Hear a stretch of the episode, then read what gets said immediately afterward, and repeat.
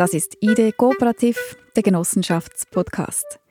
Wir sprechen mit ExpertInnen über Brennpunkte und Neuerungen rund um genossenschaftliche Themen und geben konkrete Tipps. Mein Name ist Franziska Engelhardt und heute im Studio ist Sandra Wüst. Sie ist Leiterin Recruiting und Employer Branding der Genossenschaftsbank Raiffeisen. Sandra Wüst hat im Jahr 2015 damit begonnen, ein gruppenweites Employer Branding für Raiffeisen aufzubauen und führt dies seither laufend weiter. In dieser fünften Folge geht es um Employer Branding in Genossenschaften. Employer Branding, das beinhaltet alle Aktivitäten eines Unternehmens, die zum Ziel haben, die eigene Marke zu stärken und sich als attraktiven Arbeitgeber zu positionieren. Auch Genossenschaften sind gefordert, den Aufbau und die Pflege ihrer Marke als Arbeitgeberin intern wie extern voranzutreiben. Wie man das am besten tut und welche Vorteile gerade Genossenschaften nutzen können, darüber sprechen wir in dieser Folge. Willkommen, schön sind Sie hier, Sandra Wüst. Ja, danke, vielen Dank für die Einladung. Meine Einstiegsfrage an Sie, Frau Wüst. Wo kamen Sie zum ersten Mal in Berührung mit einer Genossenschaft? Ich glaube tatsächlich, dass das mit Raiffeisen war. Als Kunde von Raiffeisen, als ich als Kind meine Raiffeisenkessel in die Raiffeisenbank gebracht habe, das war wohl meine erste Berührung mit einer Genossenschaft. Wahrscheinlich war Ihnen damals als Kind noch nicht bewusst, dass es eine Genossenschaft war, wirklich? Nein, definitiv nicht. Also was es heißt, eine Genossenschaft zu sein oder was dahinter steht, das wurde mir erst richtig bewusst, als ich Mitarbeiterin von Raiffeisen wurde. Davor war es vielleicht eine Theorie, was ist eine Genossenschaft, was ist eine Aktiengesellschaft, aber was bedeutet das genau, das ähm, habe ich erst gemerkt, als ich Mitarbeiterin von Raiffeisen wurde. Was gefällt Ihnen denn jetzt, wo Sie es wissen, an dieser Rechtsform? Also mir gefällt das, äh, das Prinzip, äh, das dahinter steht, das Prinzip gemeinsam mehr erreichen. Das Team steht im Vordergrund, äh, die Mitbestimmung ist gegeben, der solidarische Gedanke ähm, steht hinter allem. Also füreinander einstehen, miteinander etwas bewegen, das spüre ich bei Raiffeisen ganz deutlich und das gefällt mir sehr. In dieser Folge geht es ja nun um Employer Branding, dass auch andere Leute wissen, was die Raiffeisen macht, was sie tut, was die Werte sind. Und ich habe da ein konkretes Beispiel gefunden, wie sie sich als attraktiven Arbeitgeber positionieren. Und zwar mit einem Tweet. Der Tweet war von Raiffeisenbank St. Gallen, also wahrscheinlich da, wo Sie arbeiten. Und ich lese den kurz vor. Und da steht, wussten Sie, dass wir die schönste Kinderkrippe mhm. in ganz St. Gallen haben? Sie verfügt sogar über eine Bobbycar-Rampe und das erfreut nicht nur die Kinder. Und daneben ein Bild von einem Papa auf einem Bobbycar. Ähm, ja, kam das aus Ihrer Ideenstube? Das kam nicht aus meiner Ideenstube. Wir sind ja so organisiert, dass bei uns die Raiffeisenbanken selbstständig sind. Mhm. Und da ist es unterschiedlich. Also zum einen machen wir von Raiffeisen Schweiz, geben wir gewisse äh, Kampagnen den Banken weiter. Gewisse ähm, Themen und Kampagnen erarbeiten sie jedoch selbstständig. Und das war jetzt konkret die Raiffeisenbank St. Gallen, die dieses Video äh, selbstständig produziert hat und entsprechend dann auch über Social Media verbreitet hat. Ein sehr, sehr gutes Beispiel. Ich nehme das sehr gerne äh, für uns weiter weil es wirklich auf eine kreative Art und Weise zeigt, wie Employer Branding äh, betrieben werden kann.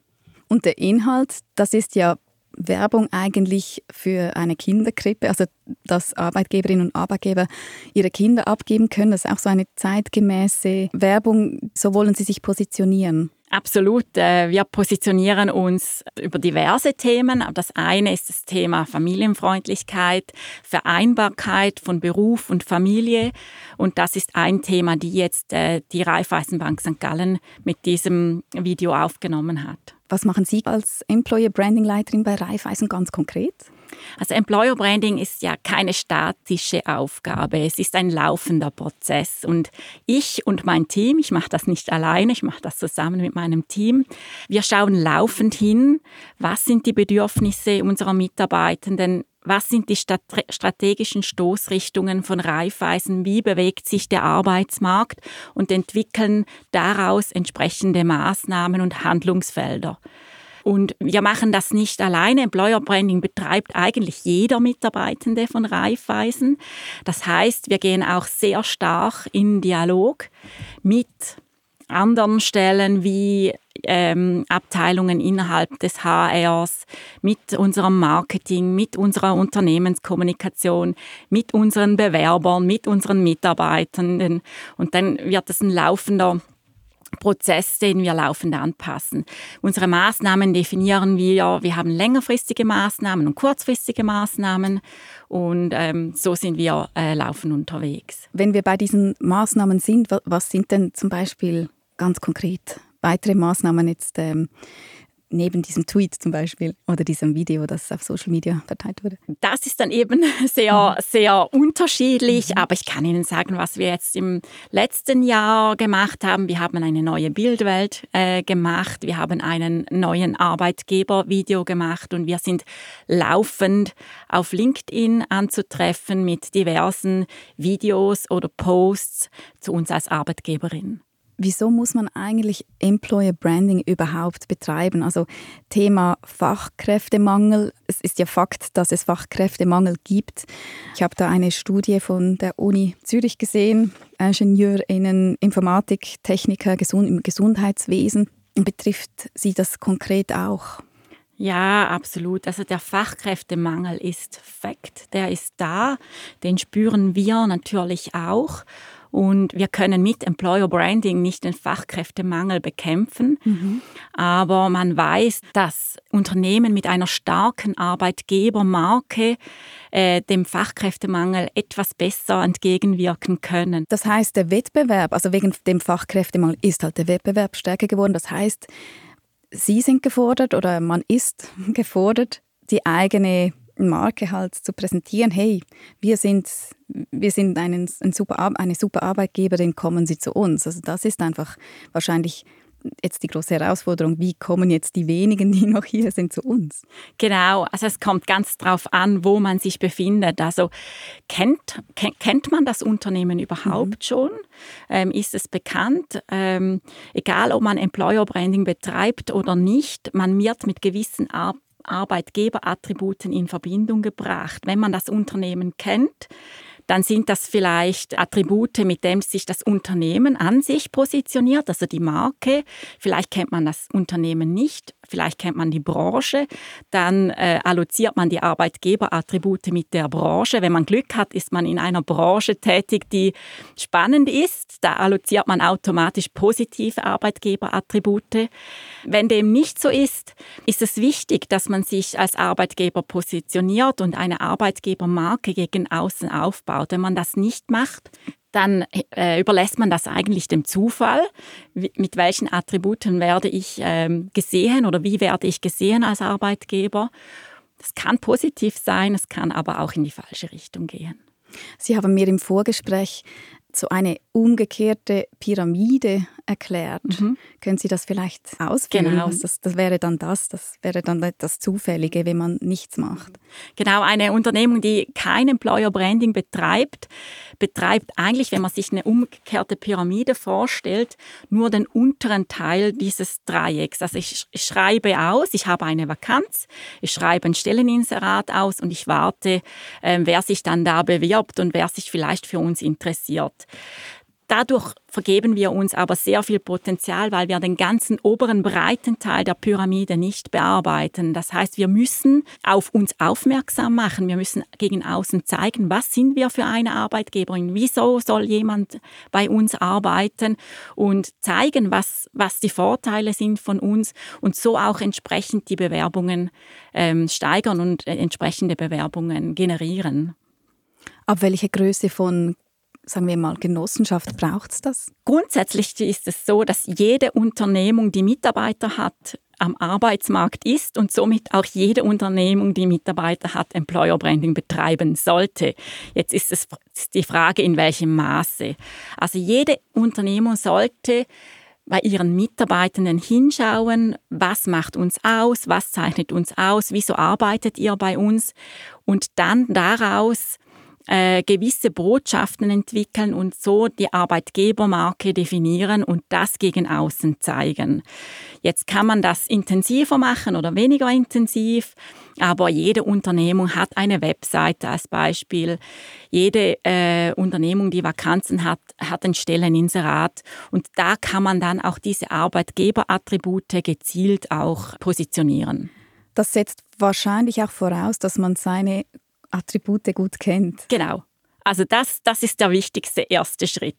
Also wenn ich äh, mit anderen Unternehmen rede, äh, wir hatten auch letztens einen Austausch mit kleineren Unternehmen, da sage ich immer, wichtig ist, dass man in einem ersten Schritt mal hinschaut, was sind wir denn für einen Arbeitgeber? Und das mache ich nicht für mich im stillen Kämmerlein, sondern da äh, komme ich in den Dialog mit unseren Mitarbeitern, weil es ist ganz wichtig, dass wir nur das gegen außen zeigen, was wir auch wirklich sind. Also müssen wir zuerst mal hinschauen, was schätzen denn unsere Mitarbeiter an uns und das dann auch sauber so definieren und gegen außen eben kommunizieren. Wie macht man das zum Beispiel bei einem ganz kleinen Budget? Das nach außen kommunizieren funktioniert sicher auch mit einem kleinen Budget. Klar kann ich jetzt nicht die großen Kampagnen starten oder es lohnt sich wohl auch nicht in Social Media ähm, vermehrt zu investieren, aber ich kann die bestehenden Kanäle bearbeiten. Also ich habe vielleicht schon eine Website, ich habe die Stelleninserate, ich habe eine Kundenhalle, in dem, in dem Kunden laufend rein und raus laufen. Ich habe Mailings, die ich unseren Kunden versende. Also ich kann die bestehenden Touchpoints verwenden und diese gezielt bearbeiten und unsere Arbeitgeberbotschaften dort auch gezielt zeigen. Jetzt haben Sie auch oft davon gesprochen, dass die Arbeitnehmenden sehr wichtig sind. Ja. ja, eigene Werbung für die Firma, wenn sie sich mhm. wohlfühlen, wahrscheinlich Mitarbeiter zu rekrutieren oder zu helfen, dass sich äh, Leute bewerben. Wie wichtig ist das für Sie? Die Arbeitnehmenden sind essentiell. Also die Arbeitnehmenden sind unsere wichtigsten Botschafter auf dem Arbeitsmarkt. Wir sind ein kleines Team, aber wir haben sehr viele Mitarbeiter und die kommunizieren laufend zu Themen, die uns als Arbeitgeberin positionieren. Und deshalb ist es ganz wichtig, zum einen mal internes Employer Branding zu betreiben, also intern hinzuschauen, was sind denn die Bedürfnisse unserer Mitarbeitenden und was macht uns zu einem attraktiven Arbeitgeber und entsprechend auch dann ähm, sich so auszurichten. Und wenn dann die Mitarbeiter spüren, ähm, hier werden die Werte tatsächlich auch gelebt, ähm, nicht nur irgendwie auf dem Papier geschrieben, sondern wir haben Mitsprache und es herrscht ähm, Solidarität, dann werden, sind sie auch bereit, das nach außen zu tragen und das gibt eine unheimlich große Wirkung auf dem Arbeitsmarkt. Das heißt, die Werte der Genossenschaft auch den Mitarbeitenden Sorge tragen, dass sie dann nach außen werben und ähm, das, da wären wir dann bei den Trümpfen bei einer Genossenschaft. Das ist ja ein Genossenschaftspodcast. Was sind denn, was, was konkret sind so nochmals die Trümpfe für Genossenschaften? Was kann man ausspielen? Was vielleicht gerade auch im Hinblick auf, dass man vielleicht nicht den, den großen Lohn zahlen kann? Also die Werte der Genossenschaft wie Liberalität, Solidarität, Demokratie oder Nachhaltigkeit sind Werte, die gerade auch bei der jüngeren Generation wieder wichtiger werden. Und das sind Werte, die zählen. Also wir können noch so gute Anstellungsbedingungen bieten. Wir können sagen, wir haben zwei Tage Ferien mehr, wir haben gratis Pausenkaffee, das bringt dann wenig. Ähm, die Werte und die Kultur ist das, was schlussendlich dazu führt, dass ein Mitarbeiter bei uns bleibt und dass er gerne für das Unternehmen arbeitet. Und diese Werte ähm, aus der Genossenschaft, das sind wichtige Werte, da merken wir auch, dass die auch auf dem Arbeitsmarkt sehr gefragt werden und wieder mehr gefragt sind auch. Wie kann man denn die Sinnhaftigkeit des genossenschaftlichen Zwecks nach außen tragen?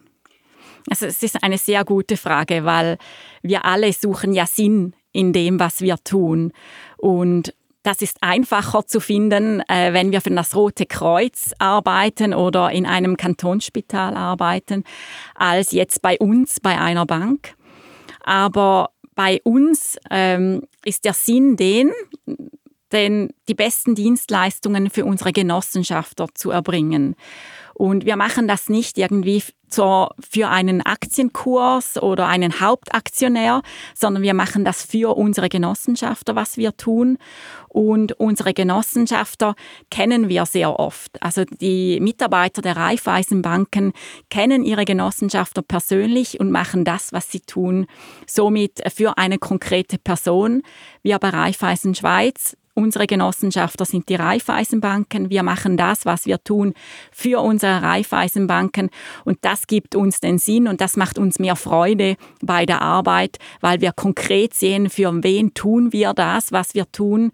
Und wir machen das nicht zur kurzfristigen Gewinnmaximierung, sondern wir machen das eben für, in einem langfristigen Fokus für unsere Genossenschafter. Wie wird sich Employer Branding weiterentwickeln? Das wird sich jetzt weisen, aber ich denke, je stärker der Fachkräftemangel, desto mehr Unternehmen werden gezwungen sein, ihr Employer Branding zu verstärken. Und das heißt auch, nicht nur sich gegen außen zu positionieren, sondern auch ein attraktiver Arbeitgeber zu sein. Also ich sage immer, der einfachste Weg, Mitarbeitende zu finden, ist keine Mitarbeitenden zu verlieren. Also die Unternehmen werden bemüht sein, attraktiv für ihre Mitarbeitenden zu sein, dass sie auch gerne bei ihnen arbeiten und werden dann aber auch sicher ihre Aktionen gegen außen ähm, verstärken, um so auch entsprechende Mitarbeitenden zu finden. Da sind wir eigentlich auch schon mitten in den Takeouts. So wichtigste Zusammenfassung. Was muss man tun, um gutes Employer Branding zu betreiben? Ein Punkt wäre da den Mitarbeitenden Sorge tragen? Unbedingt erster Punkt, genau. Hinhören und den Mitarbeiter Sorge tragen. Weitere Punkte? Eine klare Arbeitgeberbotschaft erarbeiten, also wirklich schauen, was zeichnet uns aus. Idealerweise ist es auch differenzieren. Was machen wir gut, was unsere Konkurrent vielleicht nicht macht, dass wir auch eine Botschaft haben, die differenziert und dann im dritten Punkt diese Botschaft gezielt an Touchpoints einbringen, sei es Touchpoints, die bereits bestehen, wir haben darüber geredet, oder vielleicht auch neue Touchpoints entwickeln. Und als letzter Punkt würde ich noch gerne erwähnen, Employer Branding betrifft auch mittlere und auch ganz kleine Genossenschaften. Ich danke Ihnen sehr herzlich fürs Gespräch, Sandra Wüst. Danke auch, es hat mich sehr gefreut, hier zu sein. Das war die fünfte Folge von Idee Kooperativ, dem Genossenschaftspodcast. Mit Sandra Wüst, Leiterin Employer Branding bei Raiffeisen. Wer mehr erfahren will über Employer Branding, kann den Impuls nachlesen auf ideekooperativ.ch. Da finden Sie einen ausführlichen Leitfaden für kleine und große Genossenschaften. Alle bisherigen Folgen finden Sie auf ideekooperativ.ch und auf allen Podcast-Kanälen. Und es freut uns, wenn Sie den Podcast weiterempfehlen.